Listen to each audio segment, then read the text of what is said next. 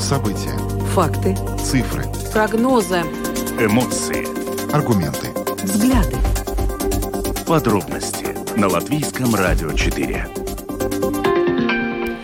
Здравствуйте, в эфире Латвийского радио 4, программа «Подробности», ее ведущий Евгений Антонов и Юлиана Шкагала. Мы также приветствуем нашу аудиторию в подкасте и видеостриме. Коротко о темах, которые мы обсуждаем с вами в программе сегодня, 4 ноября.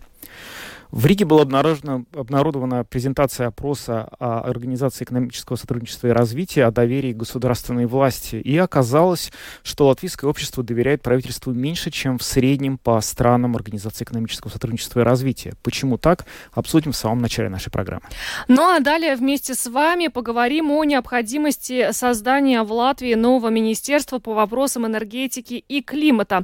Э, буквально сегодня директор государственной канцелярии Янис Цицко Московскис сказал, что создание этого министерства дополнительных расходов особо не вызовет. Э, нужно будет э, оплачивать ставку непосредственно министра, но вообще э, это министерство будет таким частично виртуальным. Ну, в общем, сегодня мы с вами хотим обсудить, необходимо ли Латвии Министерство энергетики и климата. Будем принимать ваши звонки, как всегда, по телефону 67227 440, и уже с этой минуты можете начинать писать нам на WhatsApp по телефону 2804 0424.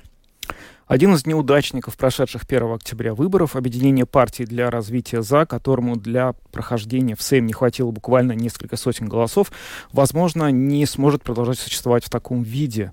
Об этом а, сообщил э, сегодня сопредседатель партии для развития Латвии Иверс Иепс а, в интервью программе «Рита Панорама» латвийского телевидения. И чуть позднее сегодня в нашей программе он объяснит, что он имел в виду.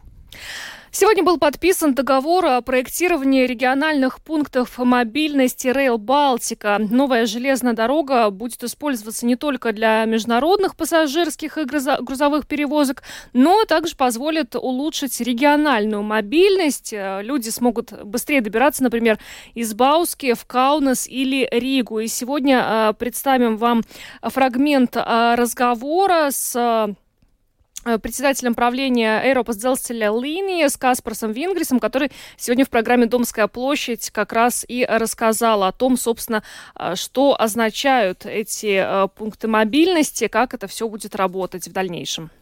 Объем авиаперевозок из Риги и вообще из городов Латвии растет на протяжении всех последних месяцев. Вот за минувшие 10 месяцев было выполнено почти на 30% больше рейсов. При этом из Рижского аэропорта и обратно было совершено более 45 тысяч рейсов, что на 53 с лишним процентов больше, чем за соответствующий период годом ранее. Означает ли это, что воздушная индустрия Латвии преодолевает последствия пандемии ковида? Разберемся сегодня в финале нашей программы. Добавлю, что видеотрансляция программы «Подробности» доступна на домашней странице Латвийского радио 4 lr4.lv, на платформе РусЛСМЛВ, а также в социальной сети Facebook, на странице Латвийского радио 4 и на странице платформы РусЛСМ. Слушайте записи выпусков программы «Подробности» на крупнейших подкаст-платформах. Наши новости и программы также можно слушать теперь в бесплатном мобильном приложении «Латвия с радио». Оно доступно в App Store, а также в Google Play. Ну а далее обо всем по порядку. Подробности прямо сейчас. Программа подробности на Латвийском радио 4 и поговорим о доверии жителей Латвии правительству и госуправлению. Сегодня Организация экономического сотрудничества и развития представила результаты опроса жителей Латвии, где как раз спрашивалось об этом доверии. И выяснилось, что э, в Латвии общество меньше доверяет э, правительству, чем в среднем э, в странах Организации Объединенного сотрудничества и развития. Правительству доверяют лишь 25% жителей Латвии. Но при этом статистика показывает, что среди молодых людей уровень доверия выше, в частности, в возрастной группе от 18 до 20 29 лет госуправлению доверяют 28% э, жителей Латвии. Что на самом деле означают эти цифры? Можно ли говорить, что в Латвии есть некий кризис доверия к структурам государственной власти? Об этом мы поговорим сейчас с председателем правления Латвийского союза бизнеса Эдуардом Филипповым, который с нами на прямой видеосвязи. Связи. Добрый вечер. Да, добрый вечер. Добрый вечер. Э, скажите, пожалуйста, ну вы сегодня тоже участвовали в презентации этих данных Объедин... Организации Объединенного Сотрудничества и Развития, э, где заявили о том, что необходимо улучшать э, сотрудничество между предпринимателями, государственным управлением и укреплять взаимное доверие. Ну вот вопрос, как это взаимное доверие укрепить, учитывая, что число жителей, которые доверяют вообще правительству, ну, достаточно низкое. У нас 25% это ну, не очень хороший показатель, как мне кажется. Ну, вот, конечно, тут э, радоваться, может быть, действительно э, не, нету основания, но, во-первых, я бы поставил это исследование в раздел э, честных инструментов, который дает ну, такой некий взгляд со стороны, как бы третьими глазами оценить и сравнить, да, ну, где мы находимся, да, хорошо или плохо, э, на основании данных оценок. Конечно, презентация была довольно емкая и интересная, и структурирована очень детально. И э, цель данного форума на самом деле была ну, собрать вокруг стола экспертов и наметить цели, что мы с, как бы с этими данными будем делать, да, потому что, ну, так оценить, что у нас доверие, э, уровень доверия э, маленький, да, это, это одна стадия, но многие эксперты мы согласились, что это на самом деле ну, вопросы безопасности, социальной, экономической, политической безопасности, да, вот, вот для чего это доверие, то есть оно как бы может быть и оставаться плохим, да, но если его пользоваться как инструментом и э, наша цель все-таки это доверие повышать для того, чтобы мы росли экономически, чтобы мы и политически, и социально были более э, как бы и независимы, и э, сильным государством, это необходимая компонента. Да.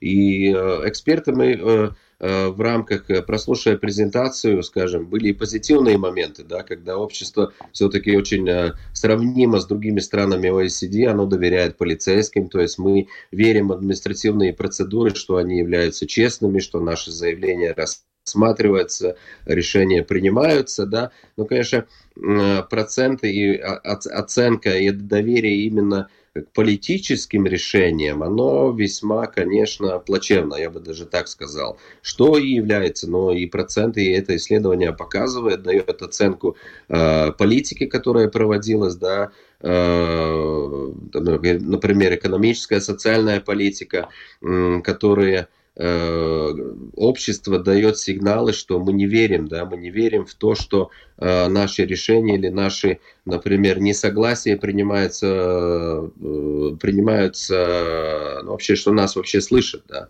Э, это очень важно, я думаю, это сигнал политикам, Э, именно для того, чтобы улучшать и развивать коммуникации с обществом, потому что все-таки очень важно вернуться и определиться, кто является, как бы, ну, что, что есть государственное управление. Да? Это государственное управление все-таки, э, ну, я и мы, и многие думаем, что это все-таки сервисная институция, которая работает на благо общества, да? не наоборот, что общество работает на то, чтобы э, государственное управление могло существовать. И Э, также вы сказали позитивные э, оценки в то, что э, молодые люди, да, то есть молодежь, она более позитивная или более доверие высокое, но в любом случае у нас очень, очень низкие, низкие показатели, низкие проценты именно вовлечения в, в политические процессы, Э, политические процессы вообще населения как такового, что является, ну, как бы исходя из нашего общего опыта, да, когда мы очень, может быть, не верим в то, что это имеет какой-либо смысл. Со, со, со стороны организации бизнеса э, присутствовали мы, торгово-промышленная камера. Э, это, конечно, мы ну, может быть, немножко поделились своей горечью, которая накоплен, накопилась уже на протяжении многих лет, когда, к сожалению, э, мы не согласны с тем, что с государственным управлением мы все-таки хотели бы говорить на языке аргументов, оценок, планирования, цифр, прогнозов и так далее. И очень плачевно, когда какие-то экономические решения принимаются просто политически, да, когда мы просто потом даже очень трудно и очень плачевно оценить цен, цену этого политического решения. Да, что а вот эта проблема, быть, вот та, которую вы сейчас... Политика, это, это да. проблема, о которой вы сейчас сказали, вот то, что э, это доверие на таком низком уровне. Вот э, можно ли как-то определить, кто в большей степени за это несет ответственность? То есть вот вы сказали, что есть ответственность властей, да, которые, вероятно, не выстраивают диалог с обществом. Но, может быть, и люди сами по себе по природе менее доверчивы, чем, например, в скандинавских странах. Есть такой тоже аспект? А, ну, как мы видим, это ну, э, очень низкий уровень вовлечения именно в политические процессы. Тут мы можем взять вообще ну, выборы или политические партии. Да, из кого выбирает, и потом можем сказать, о, депутаты плохие, или там вы, вы, ну, не из кого выбирать и так далее. А, ну, вот именно это является следствием тем, что очень мало активных людей, которые именно создают эти партии, активно участвуют в политике. То есть, ну, а, ну как бы, может быть, за что боролись, за то напоролись, да, вот эта малая активность, она, она генерирует именно те результаты или ту плачевную ситуацию, в которой находимся сейчас, да. Искать виноватых, может быть, я, э, исходя из этого исследования, я бы не искал виноватых, но сегодня я, ну, если честно сказать, почувствовал, например, со стороны государственной канцелярии, других институций, все-таки желание садиться за один стол, все-таки работать над планом и потом работать над внедрением этого плана, что тоже является критично необходимым. Да? Не то, что поставить какие-то цели декларативно, что сейчас будем улучшать, но это очень много зависит именно от деталей, как, что это делается на протяжении нескольких лет. Процесс, так как мы, может быть, десятилетиями этого, ну, может быть, э, этих результатов достигли, когда это, ну, скажем, э, доверие, оно деградировало, да, суммой каких-то неправильных решений, неуслышанных, э, неуслышанных предложений и так далее – Э, высоким сейчас, например, там, э, социально-экономическая ситуация, да, может быть, от, отчасти даже бедностью, куда мы все-таки сваливаемся, да, это все-таки политика, которая, ну, каким-то образом до этого, ну, привела. Может быть, было бы по-другому, но тогда надо выбирать и политиков раз – дискутировать, принимать умные решения, да, которые плюс их еще исполнять, что очень важно. Да. И все-таки мне кажется, что нам удалось поставить вектор в виде намерения, что это сотрудничество, то есть не только, ну, как я уже сказал, декларативно, что давайте вот доверие, можно сделать там рекламные кампании, нарезать роликов, показывать, да, и так далее. Но это очень маленькая ценность. Конечно, необходимо управлению политики завоевать а, именно действиями, результатами завоевать это доверие. Его просто невозможно купить. То есть мы э, в данном сегодня получили трезвую, структурированную, честную оценку, где находимся, который и также содержит Э, ряд э, предложений, в каких сферах надо улучшать. Как я уже сказал, например, доверие административным э, процедурам той же полиции, оно весьма высокое, оно сопоставимо с другими странами OECD. Да? Политика, образование, медицина – это ну, очень скажем, отрасли или, или сферы, в которых э, наши рейтинги весьма невысоки, скажем так. Ну что ж, большое вам спасибо за интервью. Эдуард Филиппов, председатель правления Латвийского союза бизнеса, был с нами на видеосвязи. Еще раз благодарим вас за то, что подключились к нашему эфиру и хороших вам выходных. Спасибо вам также. Спасибо. Ну что ж, э, улучшать, э, повышать доверие и э, взаимодействие, улучшать между органами власти, предпринимателями, жителями. А, вот Эдуард Филиппов сказал, что сегодня ощущалось желание а, государственной канцелярии, то есть чиновников, садиться за стол переговоров, обсуждать конкретные какие-то вещи. Но вот очень важно, чтобы было еще и политическое желание. И это то, как раз а, в чем упрекали предыдущее правительство. Как раз вот отсутствие этих переговоров, отсутствие дискуссии с экспертами из разных сфер. Да, отсутствие коммуникации в самом широком смысле этого слова, когда, собственно, собственно, вообще этот аспект отношения, как бы действия властей, попытка объяснить, донести на понятном язык, языке для населения, для других групп, а, собственно, что я хочу сделать, что мы хотим сделать и почему это будет выгодно для всех, она зачастую не просматривались. Конечно, было бы здорово, если вот э, эти достаточно оптимистичные то, ну, нотки, которые мы услышали в конце выступления нашего эксперта о том, что есть запрос в канцелярии государственной на то, чтобы люди по-другому, наконец, стали все это воспринимать, это все оказалось правдой. Потому что, когда я помню, я смотрел последний раз эти вот рейтинги доверия к властям, действительно довольно высокий рейтинг доверия к полиции и так далее, но рейтинги вот парламента, президента, канцелярии, в частности, были одни из самых низких среди всех. Поэтому, в общем, э, я думаю, вполне логично, чтобы эти инстанции и первыми озаботились, как эту проблему решить. Ну а теперь вместе с вами обсудим создание нового министерства. Этот вопрос э, диск, был, дискутировался в рамках э, коалиционных переговоров, э, переговоров между партиями будущей коалиции. Вообще изначально партии пытались договориться, нужно ли нам такое министерство. В итоге было принято решение. Министерство по вопросам энергетики и климата в Латвии будет. И как сегодня заявил директор госканцелярии Янис Цицковский, Юридис, оно не вызовет особых дополнительных расходов. Самой крупной новой статьей расходов может стать как раз зарплата министра. И само министерство, в принципе, будет таким полувиртуальным, э, поэтому Госканцелярия убеждает, что э, особых расходов э, не возникнет. Но э, мы хотим сегодня у вас спросить, необходимо ли Латвии Министерство энергетики и климата? Потому что вот сейчас э, Насколько я помню, никто таких четких аргументов, почему нам необходимо это министерство, из политиков пока не дал. Я надеюсь, что мы их все-таки получим.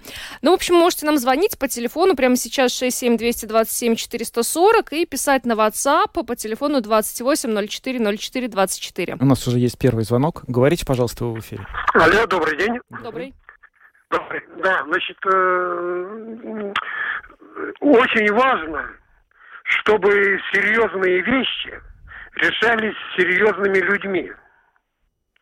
И во всем мире такие вещи передаются авторитетным специалистам и мощным фирмам, на которые можно положиться, которые э, десятилетиями, столетиями уже доказывают каждый день свою компетентность и состоятельность.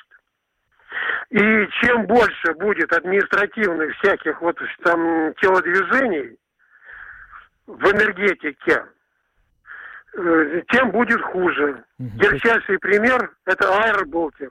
Ну, пока Аэроболтик а... все-таки, ну, как бы он э, не, не, не, не, не, не, построили.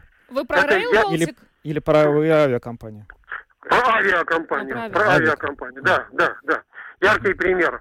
Сколько уже это миллиардов ушло и какой результат? Понятно. И ну, на следующий год опять миллиарды. То есть да. вы не Точно поддерживаете же... министерство, если я вас правильно понял? Я поддерживаю создание мощной фирмы, мощной фирмы. которая бы обеспечивала энергетику в Латвии. Причем эта фирма должна быть частной. Ага. Потому что все, все государственные э, э фирмы, они, э, это близнецы вот этой авиационной фирмы. Понятно. Спасибо вам за ваше мнение. Мы сейчас принимаем еще один звонок. Э, добрый вечер. Вы в эфире говорите, пожалуйста. А, добрый вечер. Я вот полностью согласна с доводами Владимира. Очень мудро, правильно высказался. Но и, к большому сожалению, наше правительство очень-очень далеко от народа. Э, ну и получается, как басня Крылова. А Васька слушает и ест. Угу. Понятно, спасибо. Спасибо. Интересно, что наши слушатели уже знают друг друга по именам. Да, возможно. Такой интересный. Мы пока вы еще не познакомились совсем, но, видимо, это нам предстоит. Добрый вечер, вы в эфире. Добрый вечер. А, мне кажется, это лишняя структура создается Министерство экономики. Это должно быть подведомственно Министерство экономики, ему угу. тем более. А Насчет климата министр регионального развития в Латвии существует, существует. Это угу. его угу.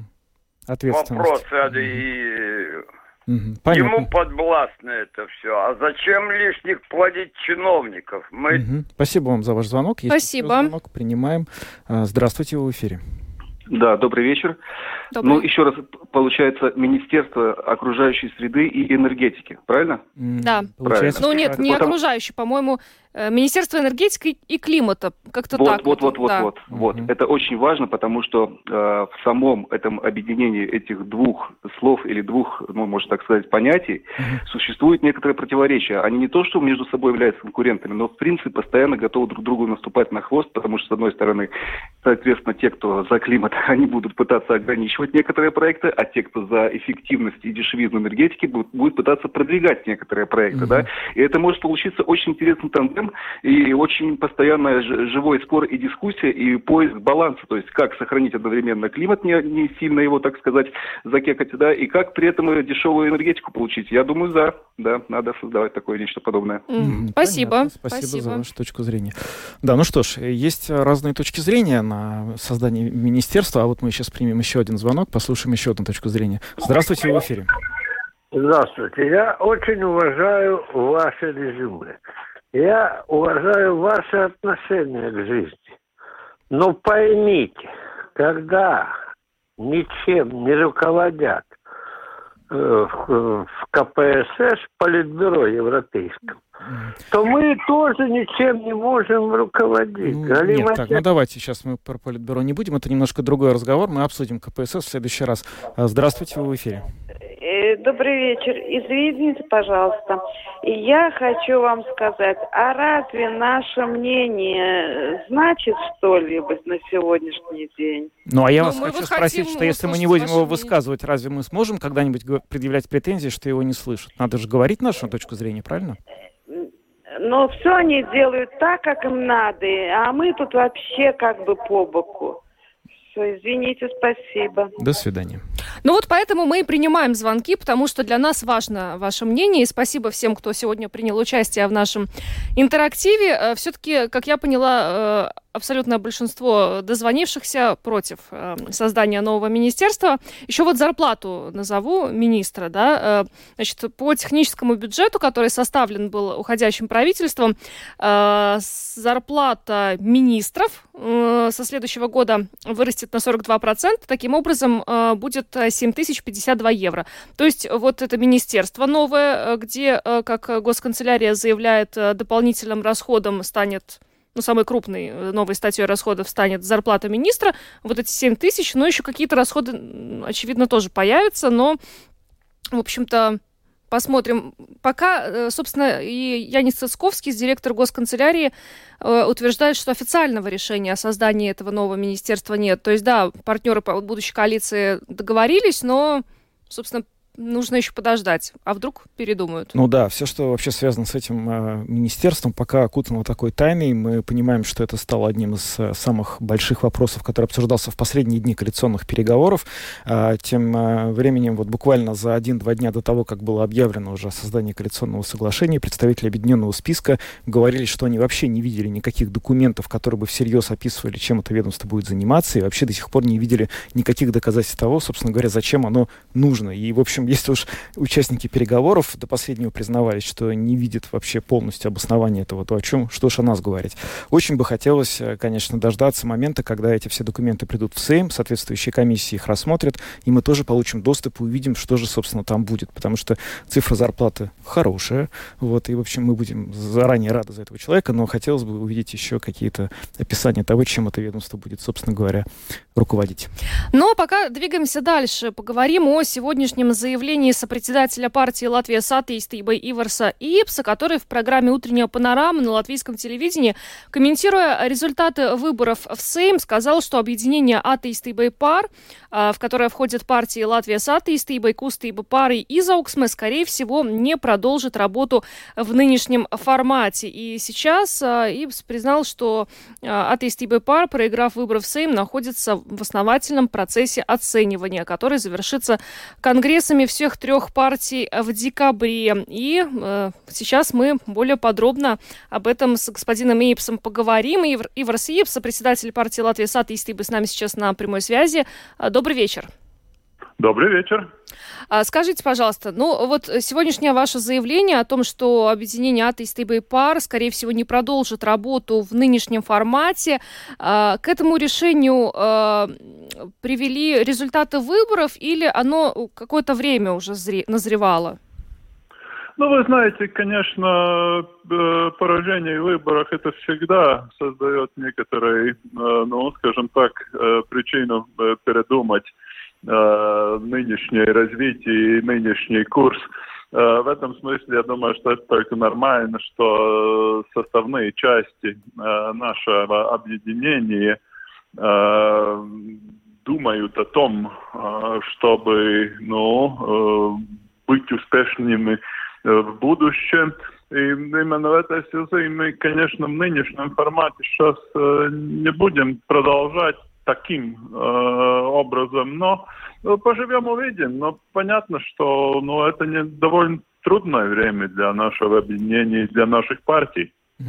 А, господин Ивс, а вообще вот вы сами анализировали результат выборов. Почему так получилось? У вас есть какой-то ответ на вопрос, из-за чего, собственно говоря, объединению не удалось набрать э, необходимых голосов для прохождения пятипроцентного барьера?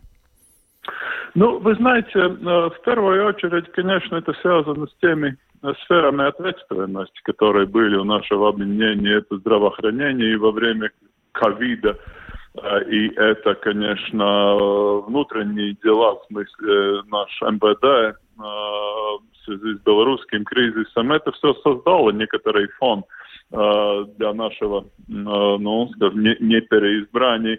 В то же время у нас, конечно, были проблемы с коммуникацией, потому что мы, наверное, не, не настойчиво, не, недостаточно настойчиво Э, возражали против тех всех э, вымыслов и против всех этих теорий заговора, которые были обращены против нас э, в, в это э, последние семь.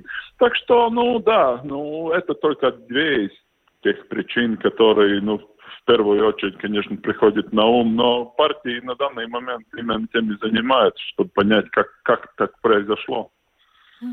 А вы знаете, вот еще сейчас один вопрос очень активно обсуждается, как раз после выборов, что будет э, с Рижской думой и э, с коалицией в Рижской думе, учитывая то, каким образом э, переходили сейчас переговоры о формировании коалиции в правительстве, в парламенте. Мы знаем, что объединенный список и национальное объединение отказались от сотрудничества с прогрессивными. В то же самое время в коалиции Рижской думы они продолжают работать вместе. Вы видите какие-то э, ну, предпосылки для э, кардинальных перемен в работе Рижской думы сейчас? Для того, чтобы сместить э, нынешнего мэра Риги, в смысле господина Стакиса, я не вижу для этого никаких серьезных причин, э, потому что я не думаю, что на данный момент кто-то собирается из его же партнеров по коалиции его смещать. Но что касается вице-мэров, а, в первую очередь мы видим, что один из вице-мэров был избран в Сейм, а, в смысле господин Смилбанд, и он уходит в Сейм, спрашивает, как национальное объединение и региональное объединение, как они будут вообще э, эту должность тогда заполнять. Э, это, я думаю, что на данный момент очень интересный вопрос, кто же будет вице-мэром Риги. Но, насколько я понимаю, от Стакиса он все-таки контролирует ситуацию в том смысле, что он остается мэром с тремя вице-мэрами. Что касается такой более долгосрочной перспективы, понятно, что ну, Стакис э, довольно натуральным, таким естественным образом приближается к фракции прогрессивных, потому что она самая большая в нынешнем созыве. Э, Рижской думы э, и прогрессивные в то же время все ими остаются в оппозиции. Э, ну, тогда спрашивается, как, например, Рижская дума будет сотрудничать с правительством. И это, конечно, очень ключевой вопрос для всех нас, в том смысле не только для рижан, но и для всей Латвии в том смысле, что если мэр столицы э, не очень хороших отношений с правительством и с министром э, регионального развития, тогда это, конечно, будет, ну, мягко говоря, очень затруднительно для него работать э, успешно на этой должности. Но поживем, увидим. Будем смотреть, кто будет следующим министром э, регионального развития. Насколько я понимаю, это господин Спринджукс, который до сих пор был мэром А даже и э, в то же время членом этого регионального объединения. Но мне трудно сказать, как Статькис собирается строить свои отношения с ним, потому что эти для развития Риги это очень важно, чтобы министр сотрудничал бы с мэром очень хорошо. Э, у меня еще напоследок, господин Ипс, вопрос. Сейчас э, обсуждаются активно э, кандидаты, кто мог бы занять должность конкретного министра. Если мы говорим об атеисты Байпар и тех постов, которых, ну, по результатам выборов вы лишились в правительстве, каких жалко больше всего? Какие министры, какие министерские должности и персонали, для, на ваш взгляд, были наиболее удачными? Ну, скажем так, э, в первую очередь, э, конечно, не то, что жалко. Понятно, что политика – это такая работа, где ты должен считаться с э, мнением избирателей и с голосованием на, на, на выборах.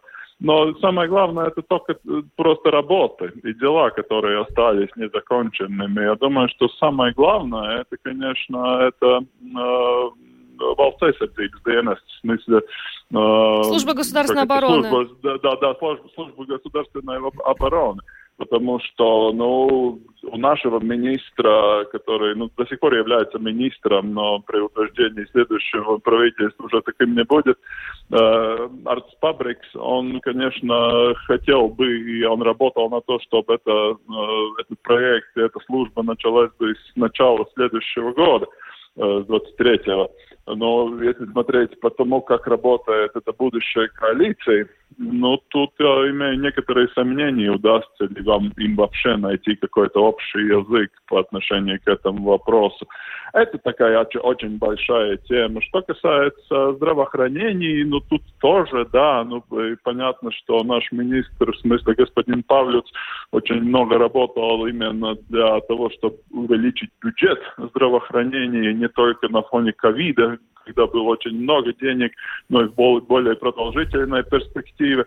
Но будем смотреть. Я, на, на, насколько я понимаю, нет такого явного кандидата, кто будет следующим министром здравоохранения. А что касается министра среды и регионального развития, то тут скорее, я думаю, что будет интересно наблюдать за тем, как это министерство будет развиваться, потому что, насколько я понимаю, это среда, в смысле политика среды э, окружающей, э, она э, будет переходить к этому новому суперминистерству, и э, в то же время там останется региональное развитие и дигитализация. Так что тут в этом министерстве, по всей вероятности, будет Э, какие-то перемены, но самое главное, чтобы региональная реформа не была бы испорчена или упразднена, потому что это является действительно одним из самых главных достижений нашего э, объединения в этом правительстве. Ну что ж, большое вам спасибо за интервью. Ивар Сиепс, председатель партии «Латвия с атеистыбой», был с нами на связи. Еще раз благодарим. Спасибо вам. Всего доброго. Всего доброго, хороших выходных.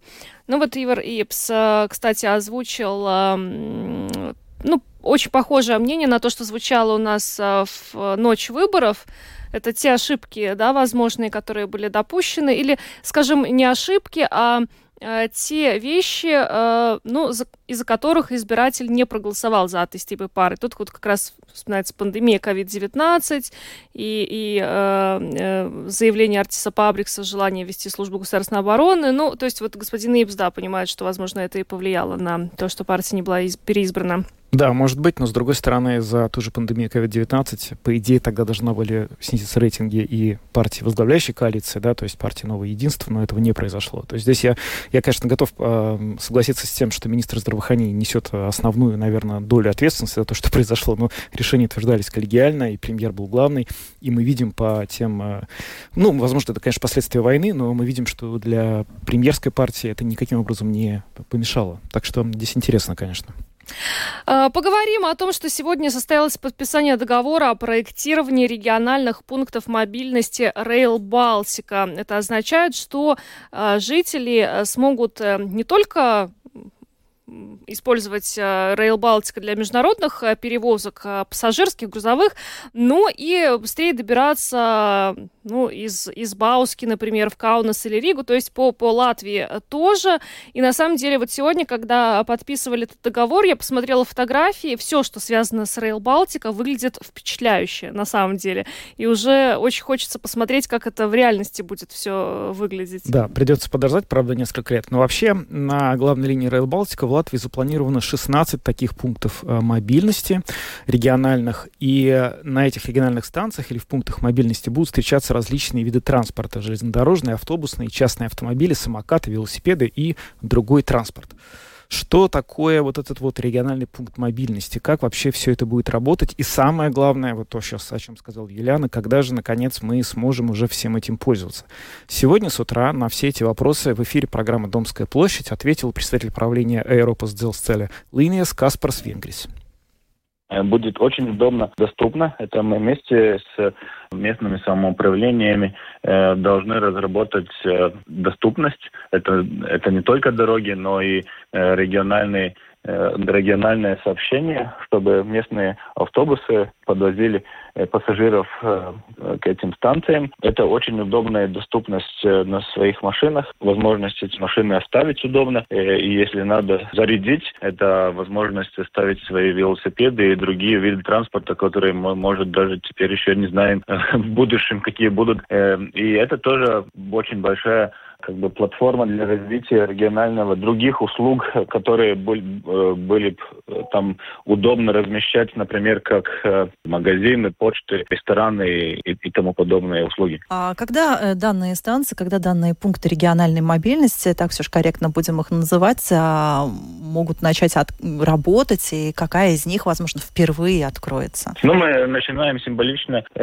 из, из Саурьеших, но теперь мы, при, наш приоритет э, соединить Ригу с новой сетью Литвы, которая тоже уже развивается. Поэтому мы можем полагать, что, что первое сообщение будет вот э, именно через Ригу в сторону Литвы и потом уже будем э, постепенно открывать сообщения тоже и в сторону Эстонии. Эм, я понимаю, что данный современный проект, безусловно, подразумевает э, современное оснащение, но вместе с тем я все равно задам вопрос, э, насколько эта среда а, будет доступна для людей с особыми нуждами, а, в том числе, а, может быть, э, насколько она будет доступна для транспорта такого, как, например, велосипед, будет ли удобно для родителей с колясками. Вот в настоящее время большой проблемой, например, является для там, молодых мамочек с колясками. Вот иной раз в Юрмалу на поезде не поедешь, хотя а, сейчас а, всеми силами стараются а, каким-то образом популяризировать именно поезда для передвижения. Но вот, а, например, выбирая а, в качестве поездки такой маршрут, как Юрмала, для родителей с колясками практически а, невозможно, потому что очень сложно поднять коляску с ребенком, опустить коляску с ребенком. Ну, наша цель э, сделать Э, инфраструктуру не только очень современную, но и удобную. Это не только наша цель, но и как бы задача и стандарт, который мы э, просто не можем сделать по-другому, э, потому что доступность это очень важно. Мы, мы говорим не только о э, платформ и, и, и поезд один уровень, э, и, но и доступность, э, где э, ступеньки есть, там, там везде должен быть эскалятор, э, лифт, другие решения доступности. И в самих поездах э, тут то же самое, что будет э, возможность припарковать свой велосипед, коляску и другие Э, виды транспорта. Поэтому ну, мы можем увидеть э, тоже э, примеры, что, что очень давно уже в Европе, в Германии, например, там все, все уже никто даже не задумывается, как попасть в поезд или на, на платформу в станциях. Господин Венгрис, а когда, в каком году откроется первая такая станция, если у вас уже срок? Э, мы говорим э, о первой сообщении, начиная с 26-27 года, и будем уже э, постепенно с этого момента сдавать в эксплуатацию сначала в сторону Литвы, потом в сторону Эстонии. Каспарс Вингрис, председатель правления Аэропас Делселя Линиас, сегодня в интервью программе «Домская площадь» рассказал о том, как, собственно, будут работать региональные пункты мобильности на железнодорожной магистрали Rail Балтика. Вот а, сегодня, собственно, подписан договор о проектировании этих региональных пунктов, ну а первые такие пункты могут появиться уже в 26-27 годах. Это, я напомню, как раз примерно а, то время, когда, как ожидается, в Латвии уже должна заработать магистраль Rail Балтика, и по ней уже могут пойти поезда. Ну, а мы теперь поговорим о другом виде транспорта, о самолетах. Э, мы помним пару лет назад, когда началась пандемия COVID-19, э, у нас были введены жесткие ограничения не только в Латвии, но и в других странах Европы, по всему миру. Летали мало, аэропорты пустели и, собственно, существенно стали снижаться показатели э, по авиаперевозкам. И тогда эксперты прогнозировали, что к докризисному, к доковидному уровню мы вернемся в 2024 году. Но вот компания Latvijas gaisa satiksme э, сообщила, что за 10 месяцев э, выполнено почти на 30% больше рейсов. Кроме того, аэропорт Рига э, регулярно предоставляет статистику о растущем числе пассажиров. Вот хотим выяснить сегодня, можно ли говорить о том, что мы на этот доковидный уровень вернемся быстрее, чем изначально эксперты прогнозировали. И с нами сейчас на связи директор агентства гражданской авиации Латвии Марис Городцов. Э, добрый вечер. Добрый вечер, говорите, вы в эфире. Да, вы слышите меня? Да, да, О, слышим, да, слышим. А, Господ... Добрый вечер. Добрый да. вечер. Господин Городцов, ну, э, можно ли говорить о том, что авиация возвращается к докризисному уровню действительно раньше, чем прогнозировалось?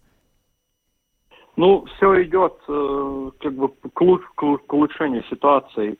То есть, если на, напомню, что вот первые прогнозы были, что ситуация будет постепенно, постепенно, медленно возвращаться до кризисного, но этот, э, ну, э, вернулись к этому скачкообразно, да. И это вызвало ряд этих проблем с нехваткой э, и самолетов, нехваткой и комплектующих, и сотрудников везде. То есть теперь такого, ну, скачкообразного развития уже не происходит – ситуация теперь уже медленно, ну, э, постепенно приближается к докризисному уровню. В среднем по, по Европе это мы уже вернулись, если взять пассажирооборот, к 90% до кризисного уровня. Э, в Латвии у нас вот все лето было минус 28-30%, но октябрь уже э, мы отставали всего лишь на 22% э, к, до Э, при, при ковидному состоянию. Да? То есть, ну, э, все прогнозы ведут нас э, в следующий год, да, э, 24 год, когда, ну, так надеемся, уже мы вернемся до кризисного уровня. Вы уже упомянули проблемы с запчастями, которые действительно имели место вот э, некоторое время тому назад, в частности, даже у компании Air Baltic. А, скажите, насколько эта проблема актуальна еще сейчас для вот э, латвийских а, вообще воздушных перевозок? Здесь ситуация тоже улучшается постепенно. Но сегодня сказать, что как бы наши перевозчики это на себя не ощущают, было бы неправильно. Да? Все-таки есть э, еще ну, влияние. Связано э, это в основном с нехваткой рабочих э, сил, особенно там, где производится запчасти самолетов. Там в производстве такого специфического авиационного образования у сотрудников не требуется. Поэтому сейчас, когда они остались без занятости, многие они ушли в другие отрасли и назад не вернулись. Теперь, конечно, производители их набирают, но требуют, чтобы э, их обучить все-таки. Это требует время. И они не могут э, наращивать эти производства, мощности производственные до э, предыдущего уровня. Поэтому все эта проблема еще ну, стоит, да. Но если взять э, на нашу ситуацию, то как бы Air Baltic э, с 1 ноября уже прекратил все договора, которые были ну, с другими компаниями, которые их э, ну, помогали перевозить пассажиров э, в летнее, летнее время. Да? То есть теперь уже сами справляются с э, объемом перевозок. Да? То есть ситуация тоже улучшилась. Но это тоже будет со временем все это ну, решится. Э, возвращаясь вот к показателям э, доковидным, э, когда очень сильно и стремительно падал у нас пассажиропоток в аэропорту Рига, снижалось число рейсов обслуживаемых, были такие опасения, что Рига, Рижский аэропорт потеряет статус крупнейшего авиационного узла в странах Балтии. Сейчас такие риски еще остаются или уже нет? А, нет, да. э, если до, до ковидного уровня э, так называемых транзитных пассажиров, то есть они по объему составляли около 30%, э, то сейчас с учетом э, этих всех э, ситуаций э, ге, геополитических, э, много ведь э, именно через Ригу э, летало российских э, пассажиров, украинских. Между этими странами не было прямого, э, прямого э, ну, сообщения. Прямых, да, прямого сообщения. То сейчас э, мы на 20%, что как бы ну, э, превышает прогноз. Все-таки э, это благодаря AirBaltic э, и много балтийских пассажиров из балтийских стран и из скандинавских стран – ну и также из Грузии, например. То есть мы сохраняем этот статус хаба. И этот процент, вот 10% мы потеряли за счет ну, российских, украинских, может, пассажиров. Но это держится, да, и имеет тоже тенденцию увеличиваться. А каковы вот э, дальнейшие перспективы этого пассажиропотока, в том числе транзитного, в свете введенных санкций, в свете, в общем, э, ситуации, в общем-то, и в самой России, которая сейчас, э, надо сказать, такая, что даже если, не знаю, какие-то будут послабления, может быть, люди все равно летать не смогут. Э, и этот поток людей можно будет замещать из каких-то других источников? Какие у вас на этот взгляд, ну, взгляды? На Я думаю, хуже, хуже уже не будет. То есть э, мы все-таки, э, ну, благодаря Балтику и то есть, ну, маршрутной сетки, которую эта авиакомпания поддерживает, думаю, хуже не будет. Э, это вернется, ну и, и этот процент тоже вернется назад до ковида. Просто находятся другие, другие рынки, и эта ниша заполняется ну, другими пассажирами, скажем так. Сейчас эта тенденция этого показывает. Ну что ж, большое вам спасибо за интервью. Марис Городцов, директор агентства гражданской авиации Латвии, был с нами. Спасибо и хороших вам выходных. Спасибо. Да, до свидания. Спасибо, спасибо. Ну, на самом деле, очень хорошо, что э, Рижский аэропорт и э, сумел раньше восстановиться, чем прогнозировали, потому что действительно, э, я помню те кадры из аэропорта, когда вот были введены все ограничения, это было абсолютно, абсолютно пустое здание, бывали дни, когда обслуживалось там из серии 200 пассажиров. Ну, то есть это, конечно, было похоже на апокалипсис. Здание неизвестного предназначения, потому что уже да, был, казалось в какой-то момент, что э, пользоваться перевозками в том виде, в котором мы привыкли это вообще воспринимать, уже не сможет никто и никогда. Да. Это время прошло. В общем, действительно, восстановление а, пошло гораздо более быстрыми темпами, чем а, предполагалось. И надо сказать, что а, долгое время вообще были опасения из этих деталей, связанные с тем, что вот цепочки поставок, которые были нарушены из-за ковид-кризиса, до сих пор не восстановились полностью. Это, в частности, связано с происходящим в Китае, где жесткие карантины и локдауны из-за ковида, к сожалению, продолжаются. Но вот, тем не менее, несмотря на это, как наш эксперт указал, даже вот дефицит с запчастями самолетов самолетов больше уже не угрожает компании AirBaltic. Это тоже очень хорошо. На этом программу подробности завершаем. С вами были Евгений Антонов, Юлиана Шкагла, звукооператор Андрей Волков, видеооператор Роман Жуков. Всем хорошего вечера и хороших выходных. Встретимся в понедельник. До понедельника.